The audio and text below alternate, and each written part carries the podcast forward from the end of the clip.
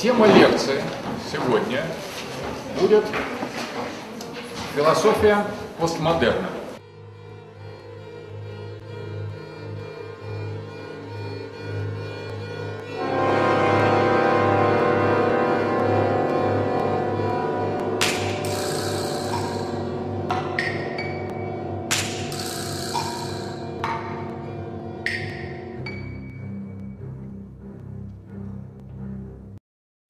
Такое постмодерн вообще как явление, как философское явление, как парадигмальное явление, как социологическое явление?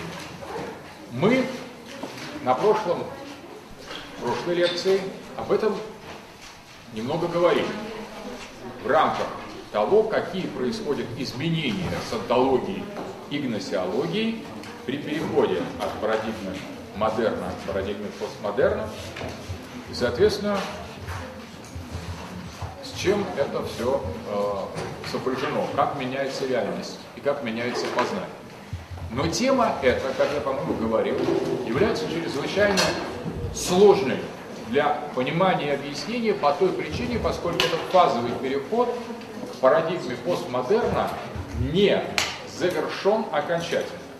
Мы находимся внутри этого фазового перехода, и, соответственно, мы можем лишь предположить, а, к чему, к какой цели, к каким результатам приведут те или иные процессы, которые развиваются сегодня. Нам внятен нынешний, нынешний момент перехода. Мы знаем, от чего мы переходим от модерна. Мы знаем приблизительно, какие тенденции и какие вектора этого перехода являются доминирующими сейчас, но окончательного образа мы не знаем раз, и еще мы не знаем одну очень важную вещь, состоится ли это будущее. То есть вот будущее это очень интересный концепт. Давай, хочу спросить. А мы это кто? Мы человечество, культура, люди сегодняшнего дня. Это хорошее уточнение. Мы сейчас говорим о западноевропейской цивилизации, которая так или иначе до сих пор претендует на гегемонию, раз, и нормативность, два. А в смысле есть какая-то группа людей, которые находятся еще в переходном состоянии сознания модерна к постмодерну, или все-таки эта часть людей находится в модерне, а часть между Это очень сложный момент. На самом деле это очень интересный вопрос. Э, хор- Хороший вопрос. Кто такие мы? Во-первых, существует номинальное утверждение, чем, что такое сегодняшний день, да, и фактическое. Как мы говорим, мы живем в модерне. Но если мы внимательно посмотрим вокруг нас и в наше общество, или в общество азиатское, например, то, или даже частично на европейское общество, но в меньшей степени, мы видим, что да, мы живем в модерне, потому что у нас светская культура, у нас демократия, рыночная экономика, капиталистическая система. Но при этом параллельно у нас наука с базовой топикой субъект-объект, классическая наука. Но параллельно с этим сохраняется огромное количество институтов традиционного общества, премодерна. То есть мы живем и в модерне, номинально, но одновременно с разной степенью, в зависимости от разного общества, и еще и, и в премодерне. Потому что есть религия, и кто-то верит в Бога, верит, значит, а религия это такая вот, по крайней мере, обычная религия, классическая религия, это свойство общества премодерна. Если она есть, значит, мы живем и в модерне, и в премодерне. При этом, конечно, можно сказать, что пропорции между модерном и премодерном различаются в разных обществах. На Западе большинство живет в модерне, меньшинство в премодерне. Ну а вот, например, в Индии или в исламском мире наоборот. Меньшинство живет в модерне, большинство в сказать, количество верующих значительно меньше, э, ну, соответственно, в Европе очень упало, религиозные евреи, да? Но по сравнению с средневековьем. Ну, да, тогда да. Да, по сравнению с средневековьем. Я не говорил, что параллельно в последнем... Сейчас мы к этому подойдем, кстати. Я, в сегодняшней лекции будет тематика, напомните мне, о слабой религии, слабой теологии Джона Капута. Значит, давайте мы э, сейчас... Вот эт- эта тема, если хотите, это очень важная тема. Вообще это очень интересная. От, от имени кого мы говорим, кто такие мы. Так вот, на Западе модерн реален, а премодерн снят, он существует, но он в снятом виде существует. На восточном обществе, в исламском обществе, традиционное общество, институты религиозные, институты традиционные гораздо более сильные, они почти наверху, а модерн узок, то есть уже разница. Еще можно сказать так, что модерн и премодерн распределяются неравномерно даже в самих этих обществах. Ну, например, верхушка западноевропейских обществ, наиболее рациональное, научное сообщество, интеллектуальная элита, она гораздо более модернистская, она действительно по-настоящему современная, то есть в них архаизма немного, хотя тоже есть, у элиты, а массы западного общества более склонны к мифологии, к традиционному обществу, к вере как всякую чушь. Вот общественное, кстати, общественное мнение, как Борнев говорил, это как раз форма такой организованного мифа. На самом деле общественное мнение что такое э, общепризнанная идея? Это идея, кто никто не проверял. На самом деле это идея, которую никто не подвергал рациональному сомнению по методу картезианства, то есть по методу Декарта. На самом деле, то, что мы, представляется нам очевидностью социальной, или чем оперирует общественное мнение, это сплошь и рядом некритически воспринятый миф. Поэтому массы современного западного общества более архаичны, более близки к премодерну, чем интеллектуальная элита. И, конечно же, Точно так же можно сказать в еще большей степени представления о модерне и премодерне в незападных обществах, например, в исламском обществе. Там уже совсем узкая часть, только европеизированной, вестернизированной элиты живет в модерне, а значительная часть продолжает жить в условиях премодерна, даже если она элита, да. То есть вы хотите сказать, чем более образованнее ну, ячейку, ячейку Западнее, ближе к модерну чем она в некоторых случаях менее религиозна, те, которые более, более модернистичны. И есть такой сегмент и в незападных обществах, в восточных, но он уже узкий. То есть если западная элита в принципе, можно считать, да, вся элита модерна, то уже восточная элита не вся далеко модерн. То есть там и религиозная есть элита, шейхи, например, которые такая же элита, они арабские, но при этом они конечно, там Декарта или там Канта осмыслить не способны. Ну, то есть, э, когда мы говорим про постмодерн или премодерн, имеется в виду про какие-то общепринятые какие-то институты там, практики, а не про восприятие там, всего вместе. Да, да. Вот я к чему, я вот отвечая на ваш вопрос, хотел сказать, что если мы будем уточнять, то мы должны сказать, что сам модерн, сам модерн, он на самом деле относительно пере, пере, пере, перемолол и включил в себя относительно, даже западное общество. А уж не западное общество, например, русское общество, российское, он вообще затронул очень криво, так, по касательной. То есть у нас вот на самом деле частично модерн, а в значительной степени огромное количество премодерна, например. И это только мы еще не затронули постмодерн. Так, так, тогда что же такое постмодерн на самом деле? Вот постмодерн это на самом деле мышление наиболее авангардной части западной модернизированной элиты.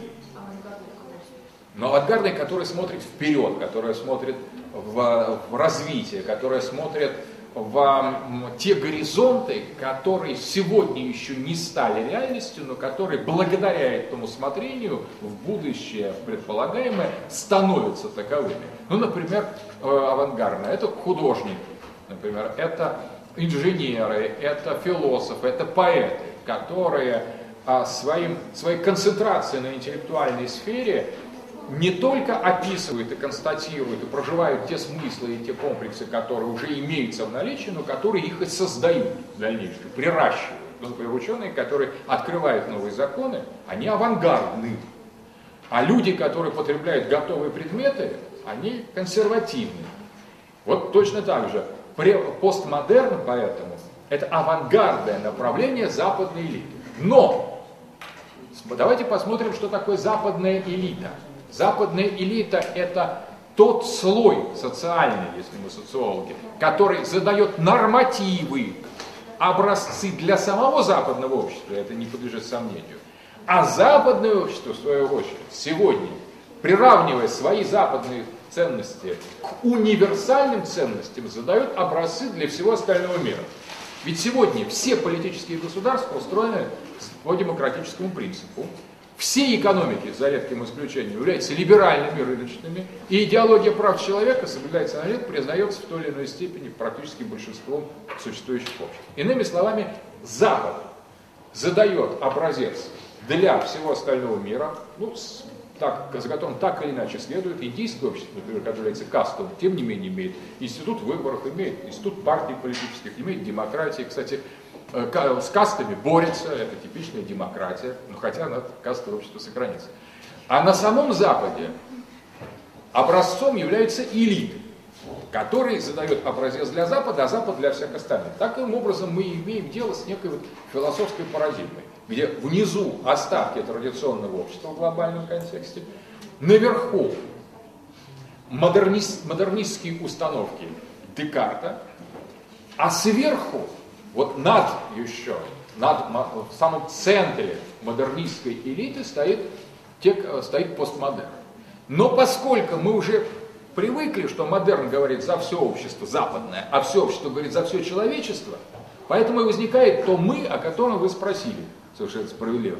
И поэтому мы, не задумываясь, говорим, мы вступаем в эпоху постмодерна, не уточняя всю ту сложную иерархическую систему понятий мы группа, которую мы имеем в виду, потому что здесь происходит субститут. Запад говорит за всех остальных, вот у Хантингтона The West and the Rest, такая работа, может быть, слышали, Сэмюэл Хантингтон. Запад и все остальные. The West and the Rest, это базовая расхожая политологическая модель в, в его столкновении цивилизации Хантингтона. Так вот, Запад мыслит за всех остальных, элита научная, интеллектуальная, политическая элита Запада мыслит за весь Запад, а постмодернисты мыслят за всю элиту. Вот, и все это мы называем «мы». Поэтому мы говорим, мы вступаем в постмодерн, хотя на самом деле, если уж мы будем придираться к строгому соотношению того, кто куда вступил, возникнет вопрос, вышли ли мы из общества премодерна вообще, строго говоря. Вышли ли мы из общества премодерна и до какой степени мы по-настоящему стали картезианцами, до какой степени мы поверяем каждое наше утверждение вот этим, э, этой практикой научного сомнения выделения субъекта и объекта, к которым призывал Декарт, который говорил, принцип Декарта сомневаться во всем, выделение субъекта объекта, все критически осмыслять. Конечно, нельзя заниматься научной деятельностью, не обладая навыками, вообще научной деятельностью, не обладая базовыми навыками такого принципиального субъекта объектного мышления, поэтому нельзя заниматься современной наукой, не будучи в модерне, не освоив его практик, когнитивных практик модерна. Но, во-первых, далеко не все занимаются наукой, и далеко, самое теперь второе, далеко не все занимающиеся наукой по-настоящему ассимилируют и осваивают эти инструменты. И многие пытаются, конечно, из, из этого модерна, даже занимаясь этим, ускользнуть. Этим интересно как раз эта задача, э, эту задачу ставил перед собой такой философ, как Эдмунд Гуссер.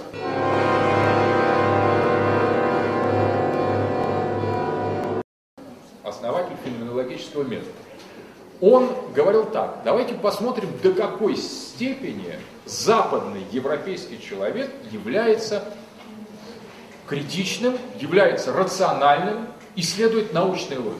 Он говорит, да, когда он занимается наукой, когда он подбирает аргументацию, действует, использует закон исключенного третьего, соотносит признаки, говорит о категориях, когда он использует аппарат науки, да, он научный и современный.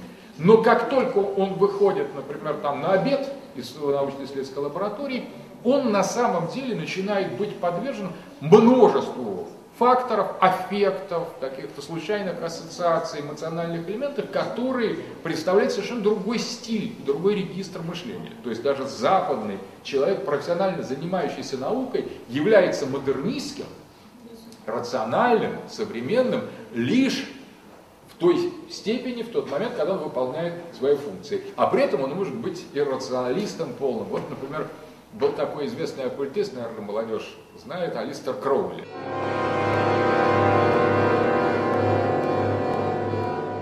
Очень популярный, э, выдавал себя за зверя 666, создал такой dark wave в музыке течение, это его последователи, крулианцы.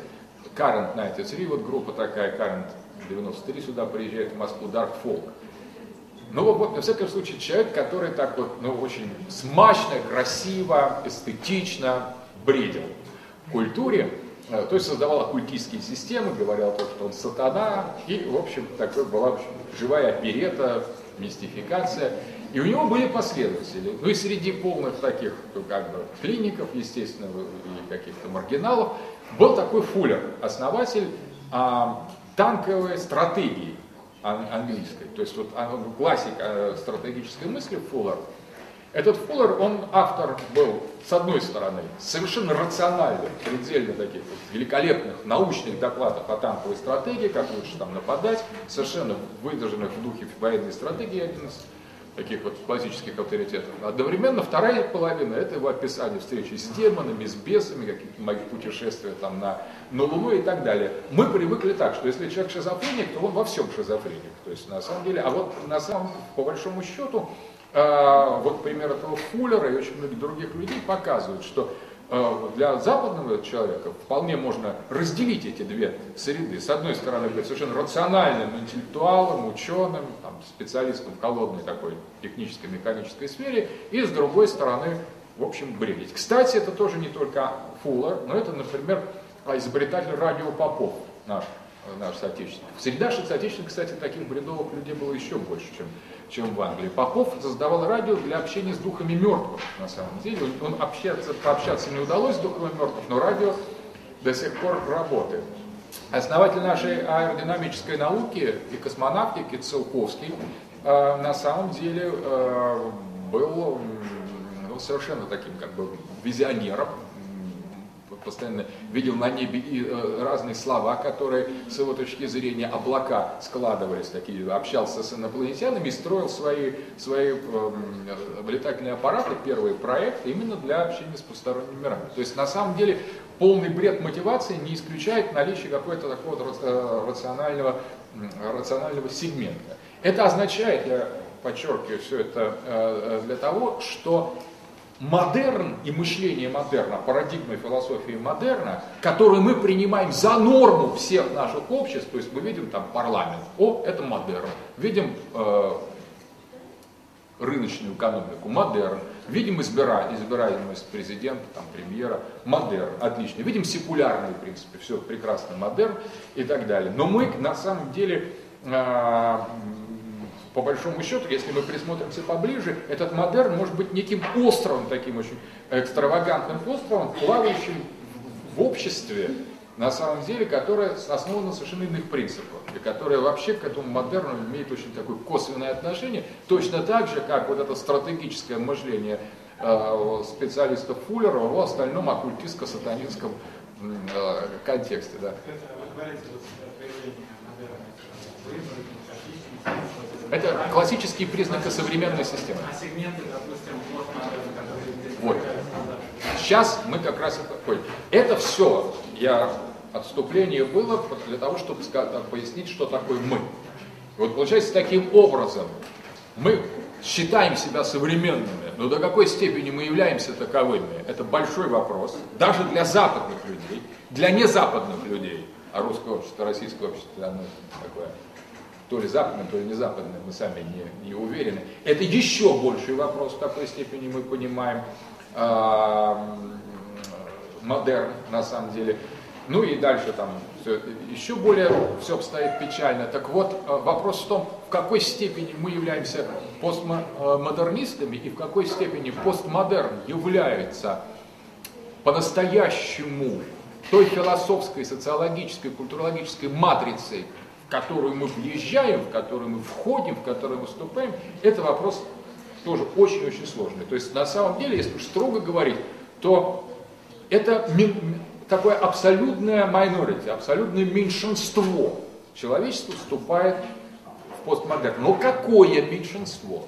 Необычное меньшинство. Если бы это была просто какая-то группа каких-то таких экстравагантных людей, можно было, конечно, э, проигнорировать. Но это меньшинство, которое стоит но как бы в центре мыслительного процесса человечества. Это самое главное, значащее меньшинство, которое фасонирует образ будущего, который за это ответственно, поскольку это меньшинство лучше всех остальных понимает парадигмы модерна, парадигму настоящего. То есть только те, кто по-настоящему знает, что такое модерн, то понимают его до конца, до глубины, способны с ним прекрасно разобраться, делает следующий шаг. Понимая, что такое модерн, рефлексируя, что такое модерн, они говорят о том, что находится за его пределом. И они же и говорят, что модерн исчерпан. Ну а для всех остальных модерн это еще и модернизация, не случайно нашим обычно говорим о модернизации. На Западе сегодня сказать модернизация, это типа назад к истокам, то есть это приблизительно так, вернуться в пещеру, назад в пещеру. Вот что такое модернизация. Почему? Потому что модернизация это то, что было, то, что уже прошло, это у нас то, что впереди, а у них это вчерашний день, а у них постмодерн у них постиндустриальное общество. То же самое, что сказать, вот модернизация на Западе это слово, которое означает приблизительно то же самое, что индустриализация. То есть развитие промышленности. Но там идет переход к постиндустриальному обществу. Сказать на Западе индустриализация, они покурят у виска. То есть это вы что, из, из Тайваня приехали или из, там, из Сингапура? А на Западе нет а, индустриализации, есть постиндустриализация. На Западе нет модернизации и не может быть. Модернизация только в деревне, а на запад это городская уже полностью такая вот среда, в которой есть следующий шаг, шаг в постмодерн. Но, конечно, это делается не всем Западом, и тут вы совершенно правы, а его авангардом. И тоже это все дело пока еще интеллектуальной элиты Запада, но эта интеллектуальная элита Запада, это те, кто создают выкройки. Мы же знаем, например, что сегодня выкройки модных дизайнеров на самом деле делаются исключительно западными почти дизайнерами, и тем не менее производятся они во всем мире. Не обязательно э, лейблы и гаджеты изготовляются на Западе, более того, большинство модной одежды, даже от высококачественных и уникальных дизайнеров, делается на Западе, практически ничего не делается. А вот выкройки, да, китайцы могут спокойно сделать, но они э, все что угодно, но они не, не способны начертить, сделать дизайн одежды. Дизайн это совсем другое. Дизайн это та культура, которая потом воспроизводится в миллионах уже там прет-а-порте, который уже весь мир одевается. Где производится это прет-а-порте, уже не принципиально. А вот дизайнеры производятся на Западе. Это либо западные люди, либо люди, глубоко понявшие, как Ямамото, например, западную культуру и западные архетипы. То есть западные по духу. Только, то, только западный человек может быть дизайнером. Изготовителем может быть человек любой, а дизайнером только западный. Точно так же дизайн будущего, дизайн науки, дизайн общества, дизайн культуры, дизайн философии, дизайн фило... цивилизации сегодня делается на Западе, авангардным интеллектуальным ядром этого Запада, и этот дизайн выдержан в новой парадигме. Эта парадигма называется постмодерн. Поэтому когда мы говорим «мы», в данном случае мы имеем такую сложную концепцию самоотождествления. Мы выходим за пределы, причисляем себя к Западу, что, конечно, не факт. Мы причисляем себя к интеллектуальному Западу, что не факт даже для западного человека. И мы еще причисляем себя к авангарду интеллектуального Запада, что попробуй докажи. Но тем не менее, именно такую фигуру мы должны сделать для того, чтобы просто, например, говорить о Делезе, Бруно Латуре, Гватари, э, Феликсе Гватари, Дериде и, или ком-то еще, на самом деле. Но у нас это переводится, мы об этом это читаем, мы думаем, что мы знаем, что такое постмодерн. Постмодерн это слово можно услышать не только на лекции, но и на экране. Ну, редко, конечно, но в телевизоре можно услышать. Соответственно, вот, вот что нужно какую сложнейшую операцию надо проделать философскую, прежде чем прийти к философии постмодерна.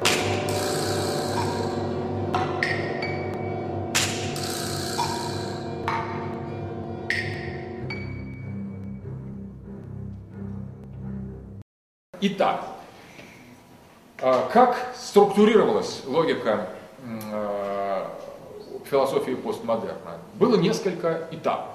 Во-первых, сам модерн, пафос философии модерна заключался в освобождении. В освобождении мы даже, по-моему, на прошлой лекции говорили, от чего? Это было освобождение от Бога, как третьей инстанции, которая предшествовала субъекту объекта. В этом освобождении, на самом деле, этот пафос освобождения а, создавал два направления. Первое. Было от чего освобождаться. То есть огромная работа философии модерна заключалась в том, чтобы освободиться не только от Бога, как некой декларации, но и от всех аспектов мифа, сакральности и религии. Макс Вебер, социолог Макс Вебер, называл это «Entzauberung».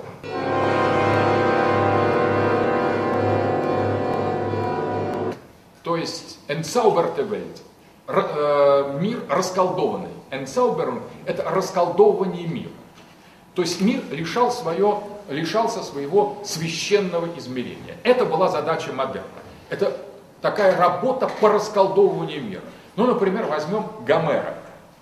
А, Гомер – это его описание а, Илиады и Одиссеи, это пример заколдованного мира. То есть параллельно действиям главных героев, которые сами по себе полны драмы, энергетикой, которая представляет нам самодостаточность, самодостаточными, действует еще огромный мир богов и сакральных сил, которые пронизывают эту героическую эпопею, добавляя к этому дополнительные измерения. И вот в момент схватки с Гектором Ахила кто-то дергает за волосы. Вот это очень ясный, физически ясный эпизод, описанный у Гомера. Кто дергает Ахилла за волосы, за его золотые кудри, пишет Гомер? Ахилл поворачивается и видит Афину, которая была послана в битву для того, чтобы сказать, не время тебе, Ахилл, убивать Гектора сейчас. И вот это движение, кто дернул Ахилла за волосы? На самом деле, вот если мы, как атеисты, мы уже проделали эту работу по расколдовыванию мира, мы модерн, мы современные люди, мы знаем, что нет Афины. Ахилл, может быть, и есть, и Гектор есть. А Афины нет.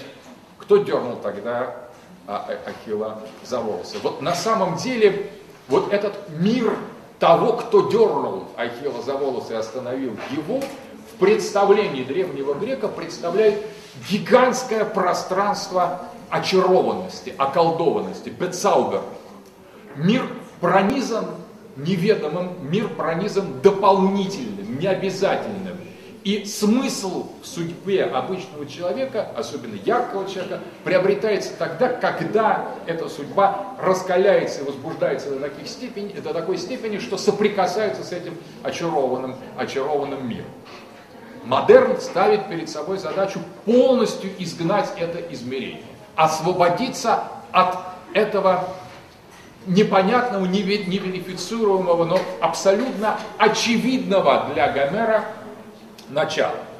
То есть на самом деле это освобождение от фигуры, которая делает мир по-настоящему живым, пронизанным а, лучами, лучами священного. Вот от этого освобождается модерн.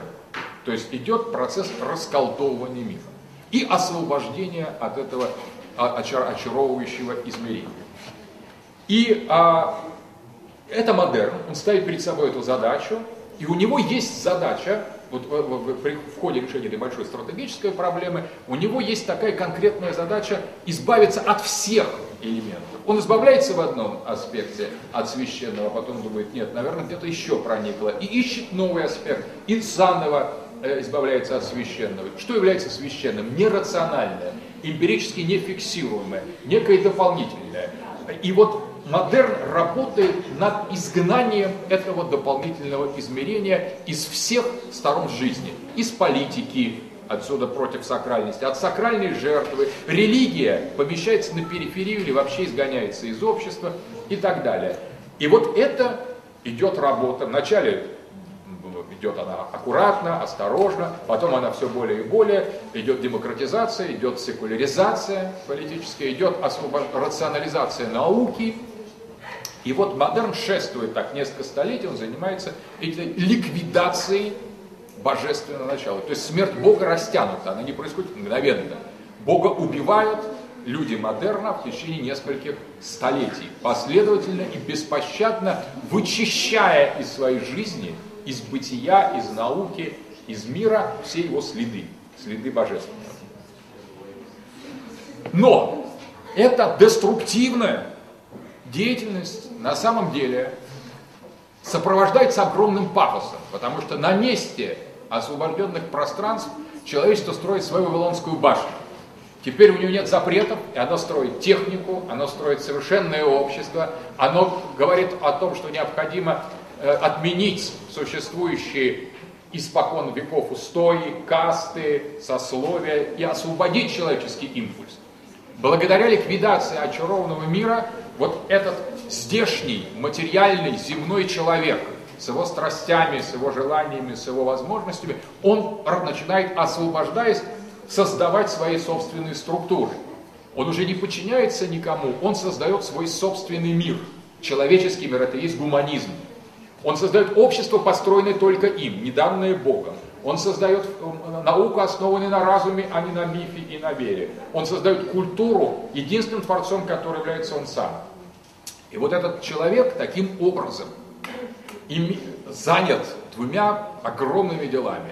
Он убивает Бога и освобождает творческие усилия самого себя, который творит мир свой, человеческий мир. Тот прежний мир был сотворен кем-то еще. Он был сотворен Богом. И человек в нем был рабом. Теперь он творит свой собственный мир, в котором он становится господином. У него есть задача слома старого мира, массивная задача, которая занимает и тоже не сразу осуществляется, и есть положительная задача строительства собственного человеческого мира. Вот философии это именно так и происходит. Вначале был Бог, который создавал и человека, и мир, потом остался один человек перед лицом с объектом, который стал бороться по программе Фрэнсиса Бэкона, бороться с природой для того, чтобы преобразовать ее в совершенно новую, в новую реальность. И вот как приходят постмодерн. По мере того, когда человек справляется с поставленной задачей, он в какой-то момент вместе с Ницше говорит, Бог умер. Все, мы убили его, вы и я. Не говорит все, он просто говорит, мы убили его, вы и я. Но на самом деле это приблизительно звучит, смысл именно такой. Ницше говорит, Бог умер, мы убили его, вы и я. Конечно, это произошло не, не сразу. Конечно, это шло постепенно, но в конце 19 века философы модерна, а Ницше, как Хайдегер считал последним философом модерна, осмысляет, что с этой задачей справились. С этой задачей справились. Второе. Построен мир.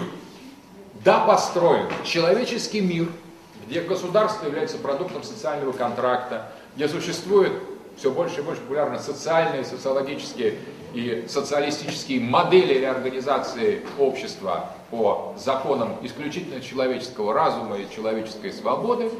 То есть, по сути дела, гуманистическая про программа в целом на Западе, скажем, опять же, точнее, на Западе осуществлена и в своей отрицательной стороне, и в своей положительной стороне.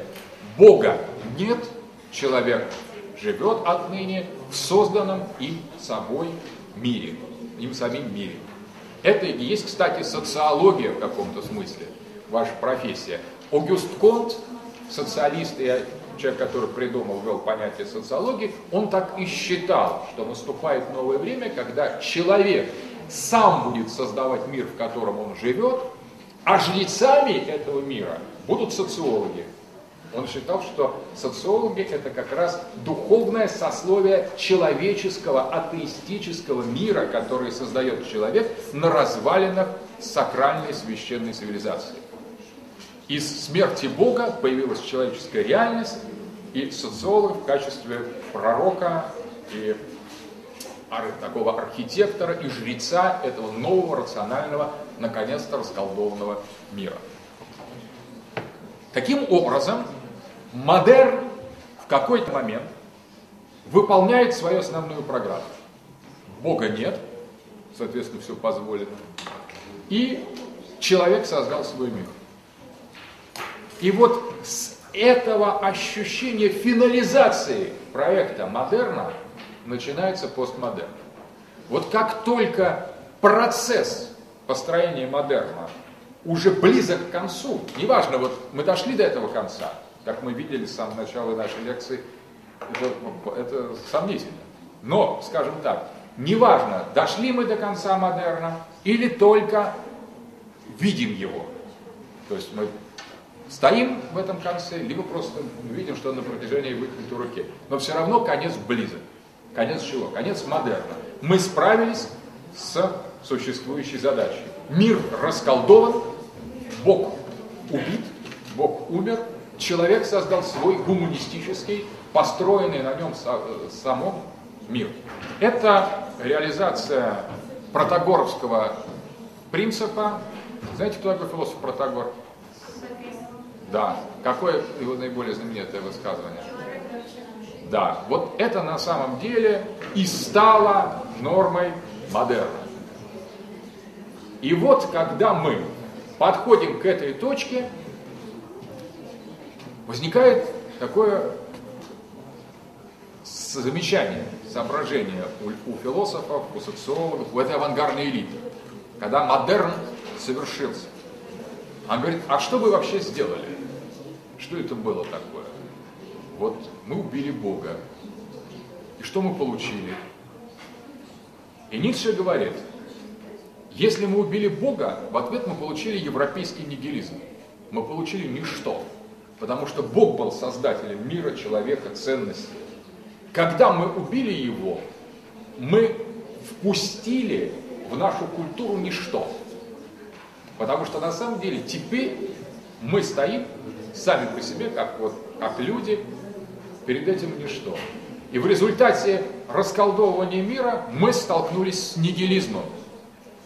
И мы оказались в мире, чьи структуры рухнули. Да. Я хотела спросить, вы говорили, что там задача модерна, а, пока непонятно, значит, как просто первые философы, которым мы относимся к модернистам, попробовали думать определенным образом, и в конце концов это привело к тому, что последние философы модернисты пришли к такому выводу. И тогда они уже начали говорить, что там была какая-то задача. Нет, это именно так. Когда, вот это тоже важно, как проходил этот процесс перехода к постмодерну? Когда люди осуществляли задачи модерна, они, это так называемая экстенсивная фаза модерна. Задача модерна это что? Вот. Освобождение от а, иррациональности, традиций и предрассудков. Люди, которые создавали картину нового времени, Декарт, Ньютон, ну, Декарт, там активно. Спиноза, да. Они на самом деле, это деизм, это другое. Они ставили перед собой задачу рационального отношения. То есть построение мира на основе рационального анализа того, что вокруг них. То есть отказ от предрассудков. Но это была экстенсивная работа. Когда они делали, выполняли свою программу, они не видели эту программу так ясно, как увидели те, которые стоят на, в конце этого процесса. Поэтому, поэтому, смотрите, здесь есть экстенсивная фаза развития модерна и интенсивная фаза развития модерна.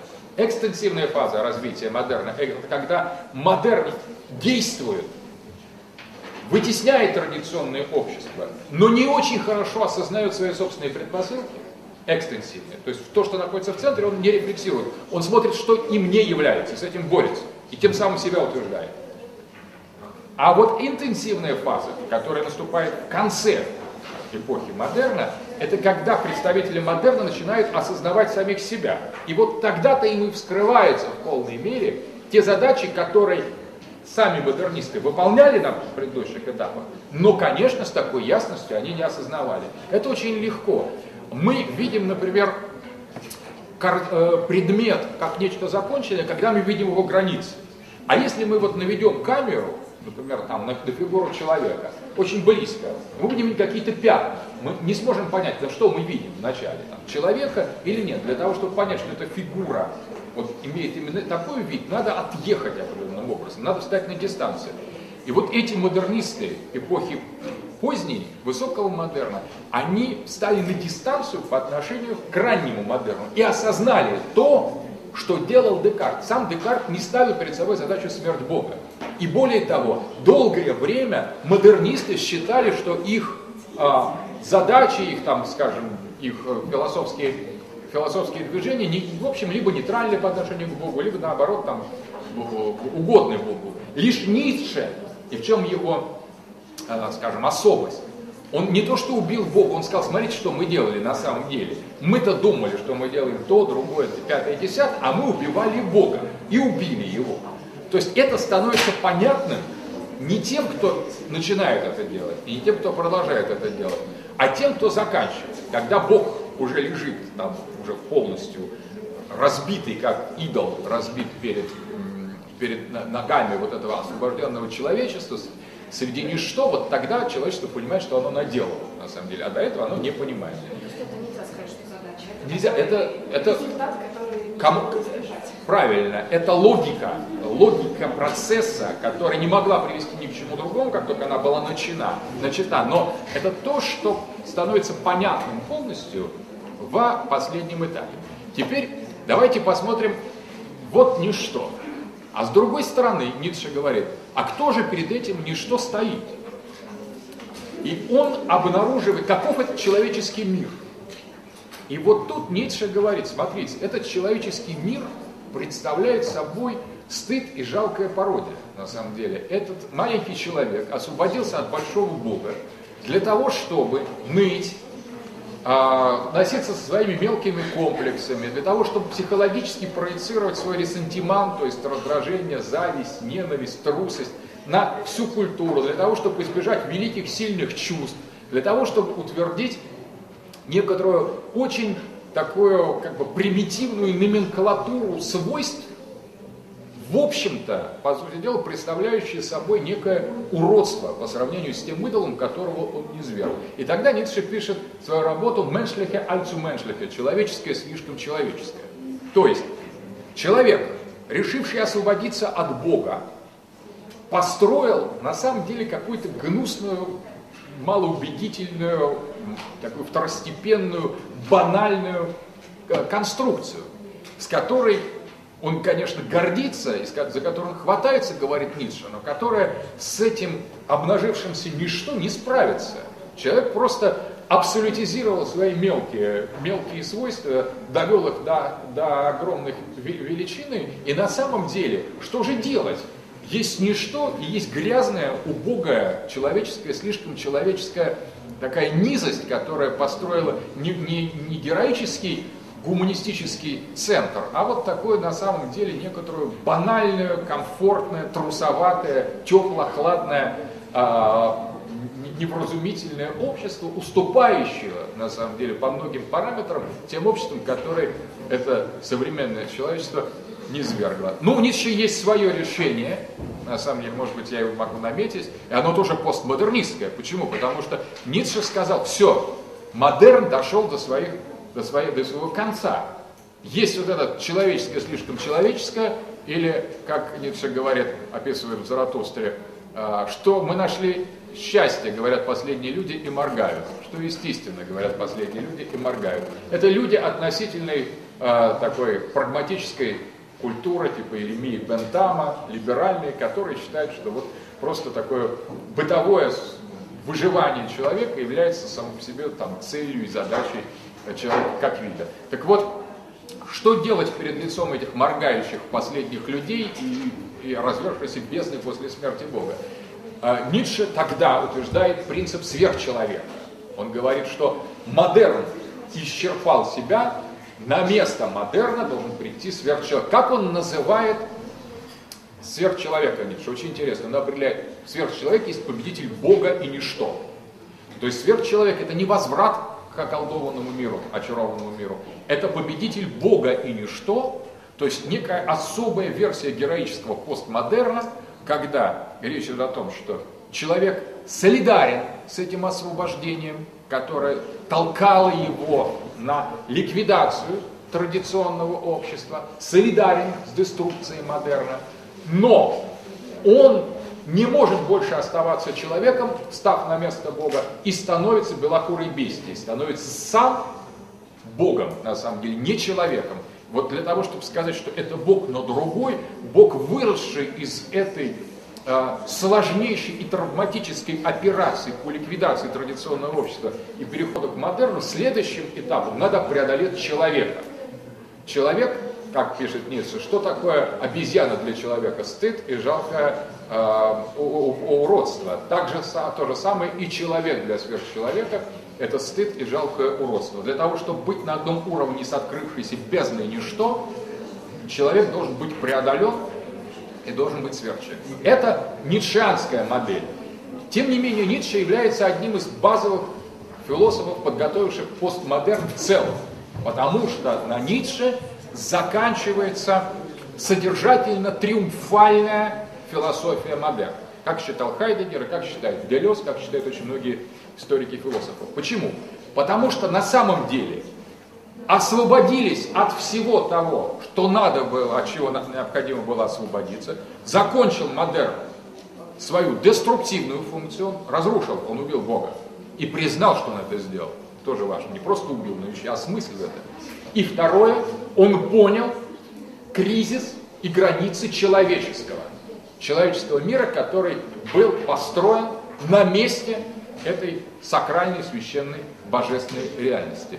Пришел, построил это и увидел, что это плохо. Вот если Бог создал мир и сказал, что это хорошо, человек создал человеческое общество, создал социализм, либерализм, капитализм и пришел к выводу, что это плохо. И, увидел Бог, что это хорошо, увидел, что человек, что это плохо. Обратный генезис, обратная логика э, бытия.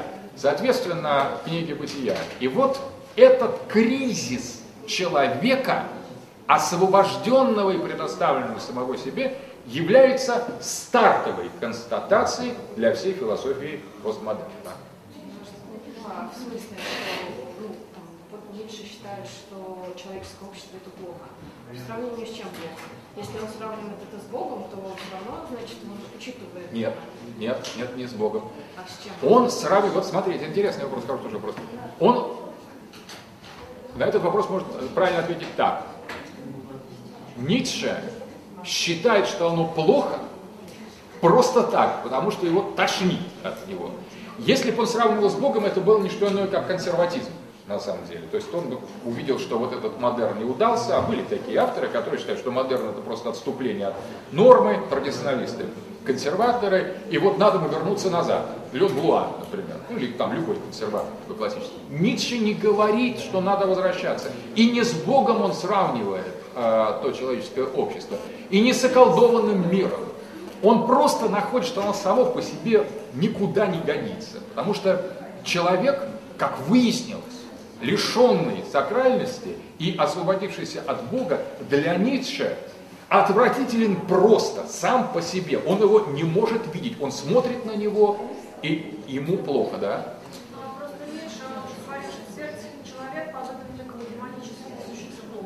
Получается же он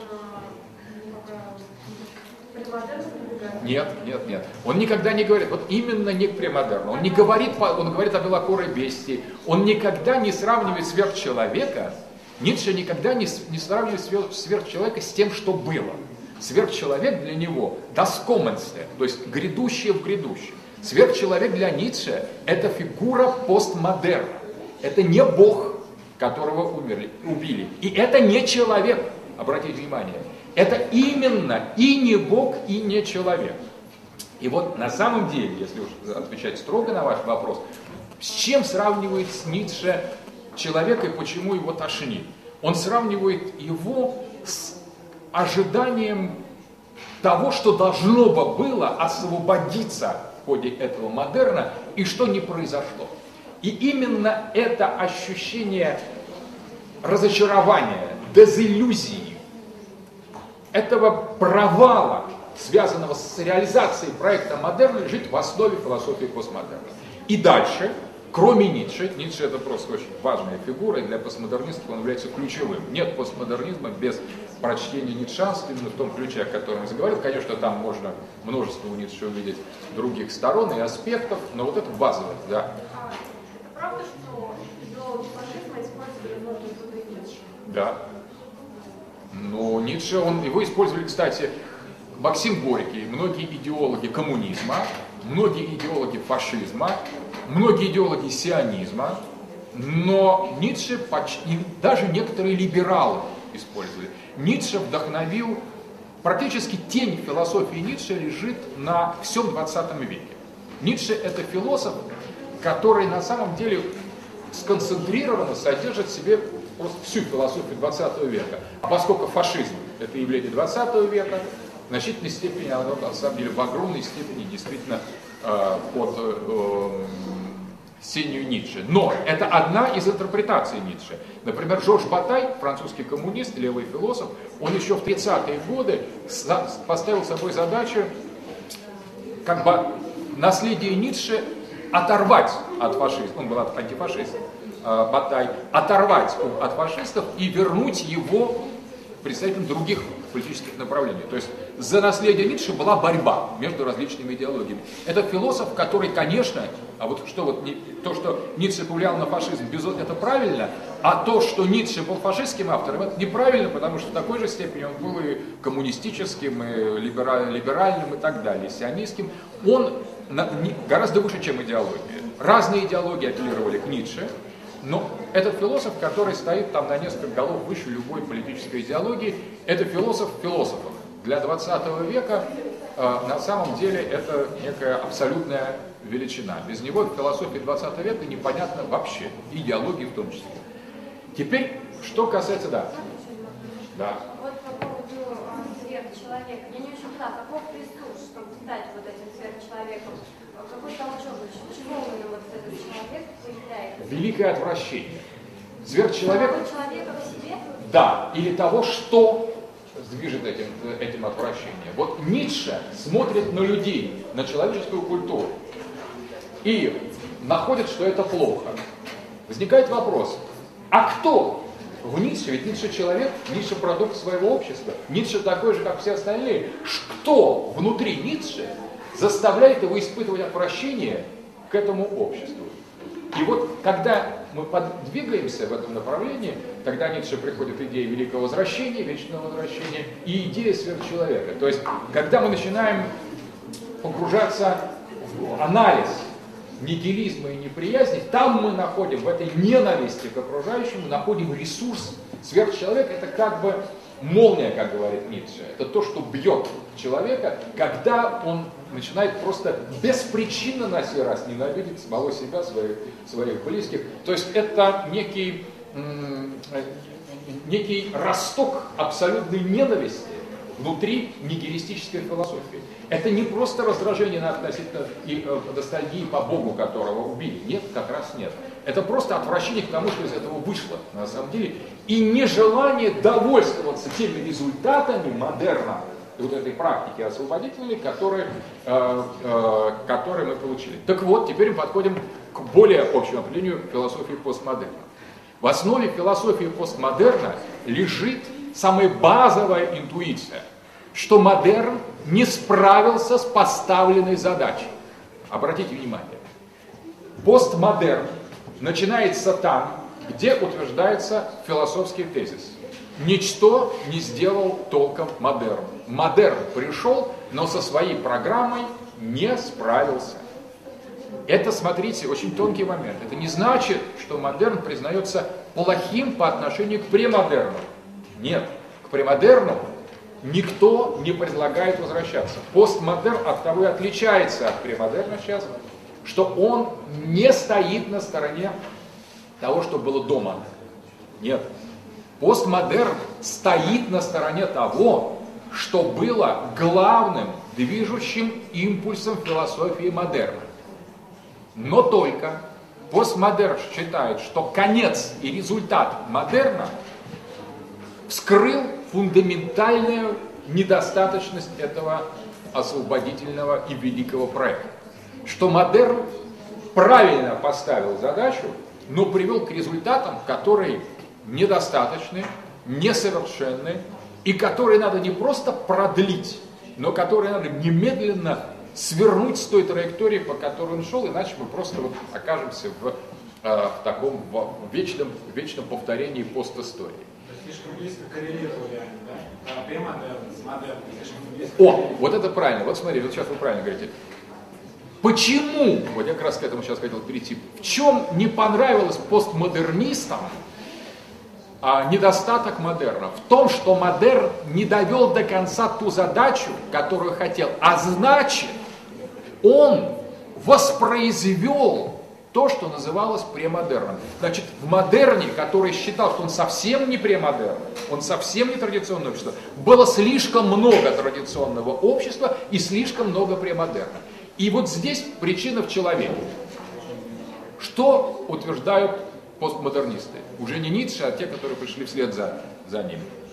Они утверждают, что в модерне человек взял и перенес иерархическую властную структуру раба и господина, доминатора и доминируемого, властвующего и подчиняющегося, которая раньше была запечатлена в мифе и в религии, перенес на самого человека.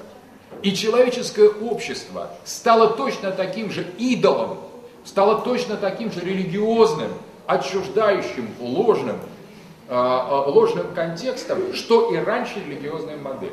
Иными словами, выражается это уже в секулярной форме капитала, в том, что богатые заняли место, это у Маркса особенно хорошо, а марксисты тоже, э, марксистская философия подготовила в значительной степени философию постмодерна. Маркс говорит, смотрите, что произошло. Либералы и западное общество считают, что после того, когда состоялся отказ от сословного общества, от высших классов и нижних, и когда возможность заниматься э, практикой получили все члены общества, а не только феодалы, которые жили на ренту с земель, в этот момент произошло полное равенство. Но, говорят марксисты, это на самом деле ложное равенство, потому что по большому счету те, кто богатые, они становились богаче, те, кто бедные, не становились богаче, а беднели, и возник классовый антагонизм.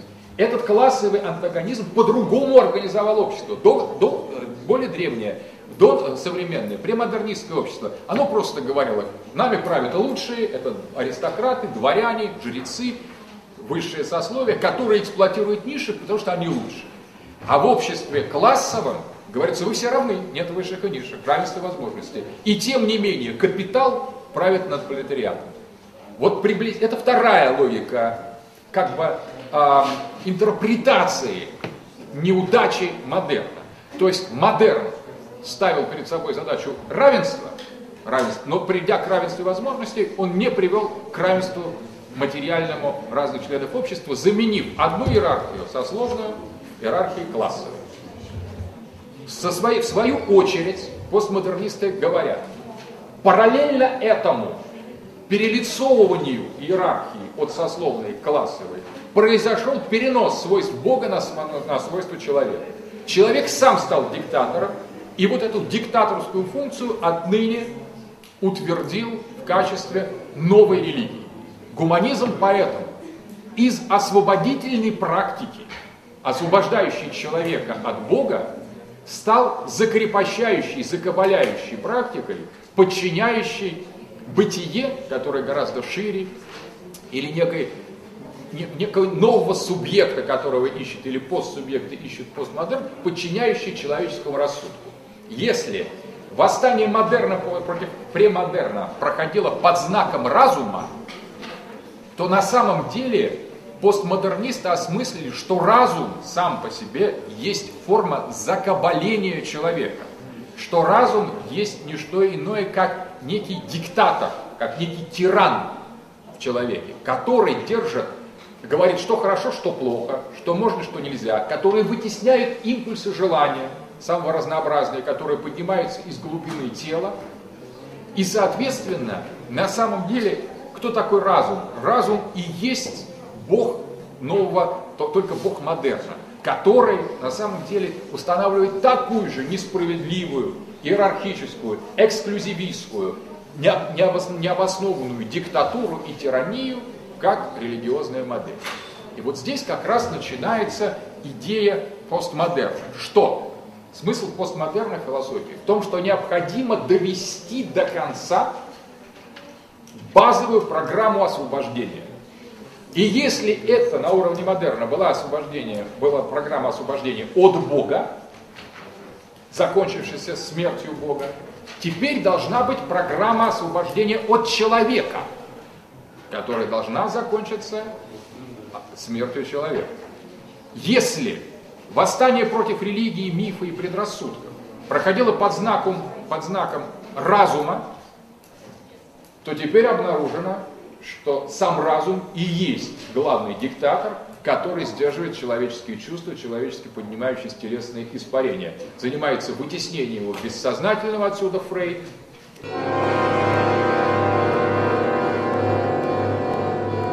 Который тоже является мыслителем и философом э, постмодерна, показывающим, что на самом деле человеческий рассудок есть не что иное игра поднимающихся из бессознательного инвазии. И Фрейд предложил просто гармонизировать этот рассудок с комплексами, а постмодернисты идут дальше, уже укоряют в том, что Фрейд был сам по себе э, мускулинистом, то есть взял в качестве нормативной мужскую сексуальность, предлагал подстраивать человеческие вот эти иррациональные желания под все-таки соотносить их с рассудком, то есть говорил о, о различных, различных заболеваниях, отклонениях, а постмодернисты говорят, что на самом деле надо отдать свободу желания, надо дать свободу тела, надо дать свободу бессознательному. И вот Делес и Гватари в своей книге такой эпохальный антиэдип, который называется а, «Капитализм и шизофрения», предлагает на самом деле перейти к новому постмодернистскому субъекту, постчеловеческому субъекту, которым является тело без органов, потому что органы это уже фашизм. Потому что органы, они призваны как выполнение каких-то конкретных функций, а это значит диктатура диктатура таких готовых паттернов, это значит, что какие-то органы важнее, чем другие органы, ну и, соответственно, приводит к устроению той иерархической модели, для сноса которой, собственно говоря, и был задуман модерн как, э, как философия.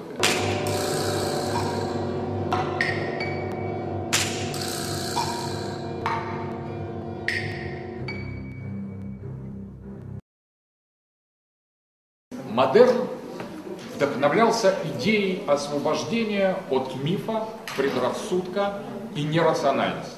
Во имя чего? Во имя свободы. Постмодернисты говорят, да, от определенного уровня мифа, иррациональности и предрассудков модерн освободился. Но одновременно поставил на место мифа, предрассудка и несвободы другие формы закабаления. Например, человека. Человек, который представляет собой концепт столь же а, злостный, столь же иерархичный, столь же диктаторский, тиранический человек, как таковой, как явление, его придумали люди модерна, скопировав его с образа того Бога, которого они разрушили. То есть они действительно создали человека по образу и подобию Бога, они сказали, что он царь природы, его поставили над окружающей средой, при этом мужчину все равно они с его рациональными свойствами поставили над женщиной, только уже не по религиозным законам, а поставили потому, что взяли в качестве образца мужской разум, об этом говорят феминистки постмодернистского толка, а, не женский разум. А если бы они посмотрели на женский разум, они убили вообще другую картину, и модерн был бы другим. Таким образом, модерн был классовым, сохранил в обществе иерархию, хотя и экономическую, а не сословную, был фалоцентричным, а не по-настоящему э, гендерно плюральным, потому что поставил мужской архетип, рационального мужского взрослого человека поставил в, как базового синоним человека, вообще не учитывая ни другие, э, ни другого гендера, ни другие э, возраста. И самое главное, тоже один из, из элементов постмодерна, что модерн стал взял в качестве абсолютной матрицы рассудок, разум, для того, чтобы избавиться от мифа, идеологии. Но этот рассудок и есть форма мифа, и есть форма диктатуры. И поэтому свобода должна быть дана иррациональному, шизофрении, э, полным, полному, полным всем видам извращения, всем видам отклонения, потому что никакой нормы не существует, поскольку всякая норма есть не что иное, как продолжение таких закабаляющих, норматизирующих практик. Ну как деструктивная? Это вот с точки зрения постмодерна, с точки зрения постмодерна, просто идет на самом деле нащупывание новой базовой реальности. Сейчас реальности, ведь на самом деле человек, который появился в эпоху нового времени, возрождений, по мере выхода из сакрального мира религиозного, средневековья, это тоже была новая реальность. И многие говорили, смотрите, утрачивая связь человека с божественным, с, живой, с живым Богом, в руки которого, как сказано в Библии, страшно попасть в руки Бога, Бога живого. Вот в руки Бога Декарта не страшно попасть, потому что это Бог причина, каузальный Бог, это допущение, это гипотезы. А в руки Бога живого страшно попасть. Бог воспринимался человеком средневековым как некая реальная еще и угроза, как некое прямое наказание его, которое после смерти хватает грешника и бросает его в раскаленную, раскаленную сковороду. И попасть к такому Богу было очень страшно. К Богу Декарта или к Богу, как э, часовщику Ньютона, который подправляет э, орбиты планет, ну, можно было попасть, не можно было рационально порассуждать, возможно, он знал даже лучше законы природы, от него можно много научиться, но в руки ему попасть не страшно. И вот тот человек, который появляется из средневекового мировоззрения и становится в центре модерна, это было чем-то совершенно новым. И многим казалось, что это страшно, что вот этот человек Возрождения, этот маг Возрождения, стоящий в центре вещей, движущий звездами, это очень опасная вещь. И тем не менее ничего, Бога он убил, человеческое общество, он создал, и, в общем, он так справился со своей задачей, частично. Но дальше он подошел к ее концу. И тут постмодернисты говорят, надо сделать еще один шаг. Еще один шаг за пределы человека. Сегодня нам кажется, что это деструктивно, как вы правильно говорите. Сегодня, кстати, деструкция – это одна из главных деконструкций деструкции операций модернистов, постмодер, постмодернистов. Так вот, э, сегодня это тело без органов, это а, машина желаний, как называет Делеса Гватари также, это сеть, это ризома, это клубневое нечто постчеловеческое, находящееся неизвестно где. Этот комплекс таких лишенных каких бы то ни было, ни было а, моральных или эротических запретов, это желание рассеиванное, не концентрированное, ни мужское, ни женское, с возможной переменой пола неоднократно, вот это сетевое нечто, приходящее на смену человека, это столь же неожиданно, как человек модерна по отношению к э, созданному Богом а, Адама Средневековья. Это новое, новый актор философии, новый актор общества, и, конечно, это довольно такая вот страшная, страшная и непонятная, наверное, непривычная, кажется, что есть деструктивная вещь, но это, считают постмодернисты, друзья, единственный путь в правильном направлении. То есть модерн исчерпал себя, человек, рассудок, демократия, капитализм и так далее должны завершиться, и вместе с этим должен завершиться автономный человек. Да, теперь готов на... Говорили, что для философии модерна характерна такая парадигма, ну, в частности, восприятие времени, как движение от к чему-то там более чему-то лучшему, чему-то более высокому.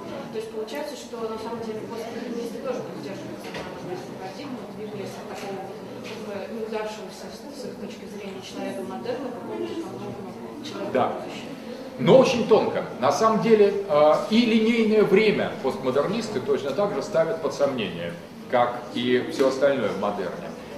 Да, определенный импульс освобождения у постмодернистов сохраняется. Они тоже хотят освободиться, но они хотят освободиться по-настоящему.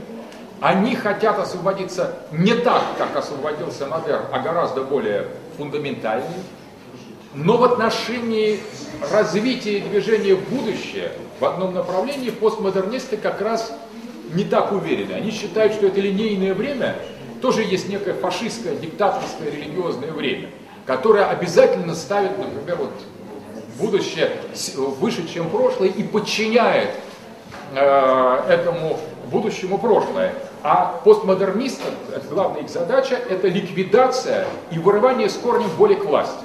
То есть смена, отмена любых иерархических геометрий. В той степени, если мы признаем, что будущее лучше, чем прошлое, мы просто делаем из будущего фетиш и создаем иерархическую модель. А для постмодерна важно ликвидировать власть. Это очень важно, кстати, у Фуко. Это главная идея Мишеля Фуко. А, идея того, что самое главное, то, что Ницше назвал волей к власти, то, что является источником создания иерархических и неравновесных геометрий, то есть любого подчинения и доминации, проявляется в знании, в тексте в словах. И в том числе и в, в науке, и в в, в, любом, э, в любом дискурсе, и, соответственно, любой дискурс, любое высказывание, оно уже, и любое знание, тем более, организовано иерархически и закрепляет эту волю власти. Поэтому сам рассудок везде устанавливает эту волю, волю к власти, везде он останавливает иерархии, в том числе и в отношении времени. Например, время, которое течет вперед, это фашистское время. Постмодернисты считают, что это время надо ликвидировать. Поэтому они говорят, вот Делес говорит, о другой Э, другой модели, о хроносе и э, о, о, о том, что э, время постмодерна или поствремя должно давать ростки прошлого и будущего искусственные, как бы в каждой конкретной точке, как а, а, растение, которое грибница, развивающаяся горизонтально под землей. Вот если обычное дерево имеет крону, которая растет над землей, и это а, будущее, и имеет корни, которые растут под землей, и это прошлое. И если мы выкручиваем это а, дерево, а вот сама земля, это момент настоящего, который отделяет кроны от корней, если мы выкручиваем это дерево, то человек умрет, все в нем закончится, то вот с точки зрения ризомы, с точки зрения Делеза, Правильное движение это не вертикальная геометрия, когда один человек с одним прошлым, или одно, одно общество, один класс, с одним прошлым, с одним будущим. Это некая иерархическая структура. А надо рассмотреть по-другому. Надо рассмотреть подземное движение а, клубня или корневищ, которые способны дать крону и корни в каждой конкретной точке. Вот когда мы вырываем эту крону и корни, мы на самом деле уничтожаем не всю Э, систему, а только ее отдельное, отдельное, отдельное проявление. Точно так же, как в интернете, когда люди заходят в чат, они э, как бы придумывают себе историю, там, гендер, имя, прошлое, будущее, профессию. Э, и на самом деле, выйдя из этого чата, или стерли, или они забыли, это все исчезает куда-то. Вот такая поле, э, полииндивидуальная модель, человек перестает быть индивидуумом, который имеет такое строгое будущее, строгое время, и так и общество тоже, и строгое прошлое, начинает, превращается в такую игру дивидуума, не индивидуум неделимое, на место индивидуума приходит дивидуум. И, соответственно, из единой личности, которая имеет общую историю, общее будущее, превращается в рассеянную совокупность игровых идентичностей, которые имеют игровое будущее игровое, игровое прошлое. Если мы погасим одну из этих игровых идентичностей, ничего страшного не произойдет. Ну, стерли из чата, человек может там заново э, поменять это. Это, в принципе, как в фильме «Экзистенция», когда возникает несколько или много уровней, много уровней идентичности, проявлений в разных Э, уровня, на разных пластах реальности, с разными э, характеристиками, и это не аффектирует сути, потому что сутью является не сам человек, как раньше считали модернисты, а является ризома, например, тело без органов, или вот эта машина желания, которая на самом деле порождает уже не одного человека, а много людей. Отсюда гендерные операции. Ну, например, гендер считался такой вот, в общем, уж такой естественной формой. Мужчина или женщина естественной формой человеческого существа. Но индивидуум свободен от гендера. Поэтому, считают постмодернисты, свобода, человек может выбрать свой гендер. То есть он может быть мужчиной и женщиной по своему желанию, потому что он не является ни тем, ни другим. И более того, может быть, и в перспективе сейчас уже проводят операции по неоднократной смене пола. А в какой-то период, наверное, может представить себе, когда смена пола будет можно производить в течение там, ну, нескольких дней, потом там неделю мужчины, потом женщины там неделю и так далее. Что это означает? Так вот, идентичность становится все более и более разборной, все более и более игровой и гендерное, и индивидуальное. Человек меняет пароли, человек меняет ники, человек меняет мобильные телефоны, ИНН, место жительства, он становится кочевником асфальта. Он, а, по сути дела, живет как некоторый набор свойств, все более и более дифференцирующихся и сетевым образом разветвляющихся. А развитие нанотехнологий позволяет в ближайшей перспективе на нашей с вами э, жизни получить примеры организмов, которые будут, э, по сути дела, киборгами. Я вот, когда летел в Америку, был поражен такой картине, когда я видел человека, у него был протез современный, даже не скрытый под, под брюками. А, это была такая вот железная, железная часть, вот как, как кость, с пружинами, с какими-то электронными, ну, просто как в фильмах про Терминатора, на самом деле. И этот протез, он, человек, мужчина такой взрослый, крепкий, шел на этом протезе, так, как будто просто было незаметно, очень легко, там чуть ли не, не подпрыгивая. Но когда я перевел глаза, я увидел, что у него вот состоит половина ноги, просто представляет, представляет собой такой механизм. Но механизм совершенный. Механизм, если бы он не был открыт, то можно было вообще не, не заподозрить, что у человека нет ноги. Таким образом, вот такого рода свойства или а, вмешательство технического в организм создают полноценного индивидуума, которого можно улучшить зрение, там, вставив орлиный глаз, улучшить э, память, вставив hard disk за ухо куда-нибудь. Вначале это будет приличный hard disk, но по мере потом это будет совсем небольшой, по мере того, как становятся все более и более миниатюрными проектами. Генная инженерия позволяет скрестить, вот фильм «Химера» был, с другими видами на самом деле. Итак, вот что это все, о чем мы это говорим? О матрице, об экзистенции, о химере, о киборге. Мы говорим о дивидууме, новой фигуре постмодерна, новой фигуре, новом постсубъекте.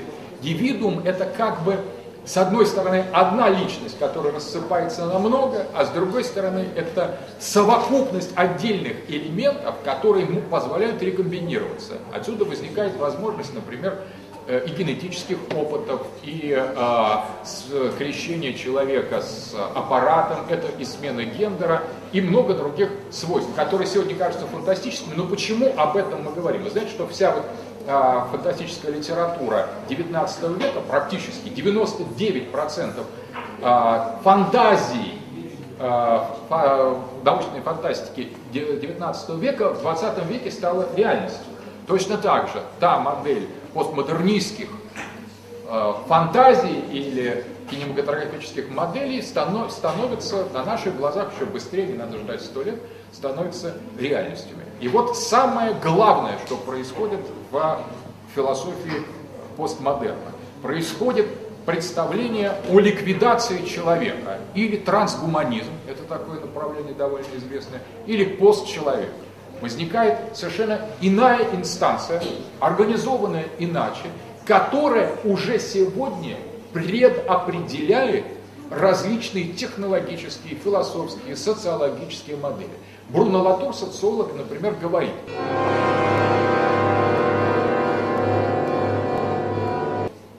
о том, что э, этот человек, который, или там постчеловек, который идет, это будет гибрид. Вот будет такое явление, как гибрид, где субъектное и объектное, рациональное и, скажем, материальные стороны не будут строго разделены. Это будет некое существо, которое будет частично а, стоять на стороне э, объекта, частично на стороне субъекта, причем обмен субъектными и объектными с элементами будет постоянно варьироваться. Вот такой дивид строит, конечно, уже не философию, ни традиционную философию религиозную, ни философию модерна, а постфилософию, потому что меняется сам, сам центр позиционирования. Субъект в модерне стал перед объектом, как бы он ни начинал, он приходил к этой топике. В постмодерне возникает принципиально новая ситуация. И где находится в субъекте или объекте этот вот э, новый игрок, новый актор философии постмодерна представить себе невозможно.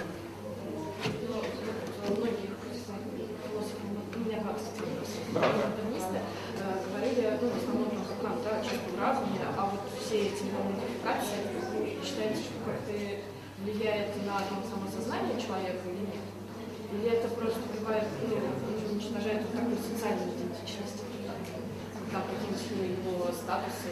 Ну, тут Кант просто, э, он не был постмодернистом, Кант пред, пред, э, создал предпосылки для того, чтобы усомниться в антологии субъекта и объекта. А, но он верил еще в трансцендентальный разум. Вот а, при, сомневаются в субъекте и объекте постмодернисты так же, как Кант и еще больше, а трансцендентальный разум, они его воспринимают просто как некую такую модернистскую химеру, как новое издание некой теологии, только секулярной теологии, рационалистической теологии, от которой они, собственно говоря, и поставили перед собой задачу освободиться. И фрейдизм, например, который объясняет движение рассудка через искаженные импульсы, поднимающиеся из телесного, из телесной э, такой висцеральной реальности, где существуют базовые импульсы Эроса и Танатоса, желания и смерти, они на самом деле и привлекают постмодернисты э, фрейдизм для того, чтобы показать то, как так называемый трансцендентальный разум Канта является формируемым причем искаженными и подавленными импульсами совсем иной реальности, которая, например, у Делеза называется тело. И вот это тело, которое еще не аффектировано внешней средой, тело не инструментализированное, тело, а, предшествующее а, своему оформлению, тело без формы, тело без органов, тело как телесность чистая. Телесность, которая на самом деле очень сложно схватить, она не дана ни в ощущениях, ни в сознании, но которая рассматривается как матрица первичных импульсов, поднимающихся как пары такие из какой-то особой инстанции. То есть вот тайна постмодернистского тела, тело без органов, как говорил Антон Арто, это вещь тоже очень непростая. Но именно с помощью этих механизмов, вытеснения с помощью механизмов работы с импульсами, поднимающимися из бессознательной среды, из подсознания фрейдовского, и интерпретируется то, что по Канту было э, трансцендентальным разумом. Что касается того, аффектирует ли постмодернизм сознание, либо это только социологические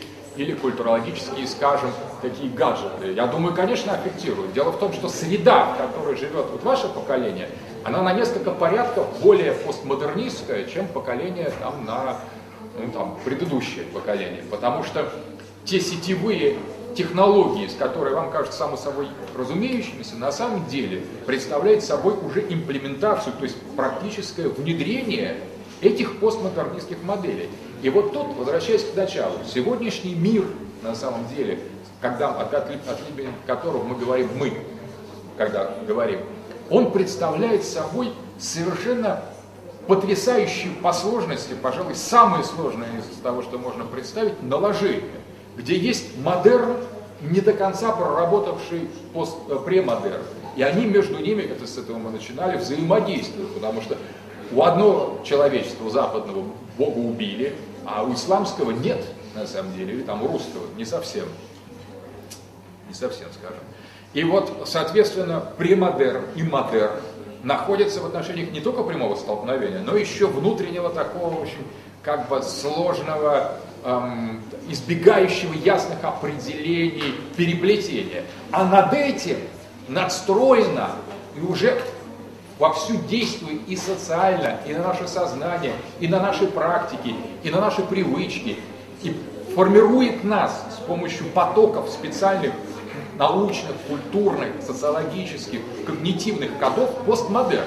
Ведь постмодерн сегодня, хотя это на самом деле, ну скажем, интеллектуальная практика авангарда западной европейской элиты, это так абсолютно, это интеллектуальная практика на самом деле, за счет того, что это авангардная и западная и элита, на самом деле имеет универсальное значение. И нам, постмодерн, наше общество и общество даже азиатское, еще более отсталое, чем наше, отсталое от западных образцов, постмодерн активно внедряется, точечно внедряется, разлагая внутренние структуры традиционного общества, поканчивая с работой модерна и уже задавая э, модерну совершенно новые направления. Да?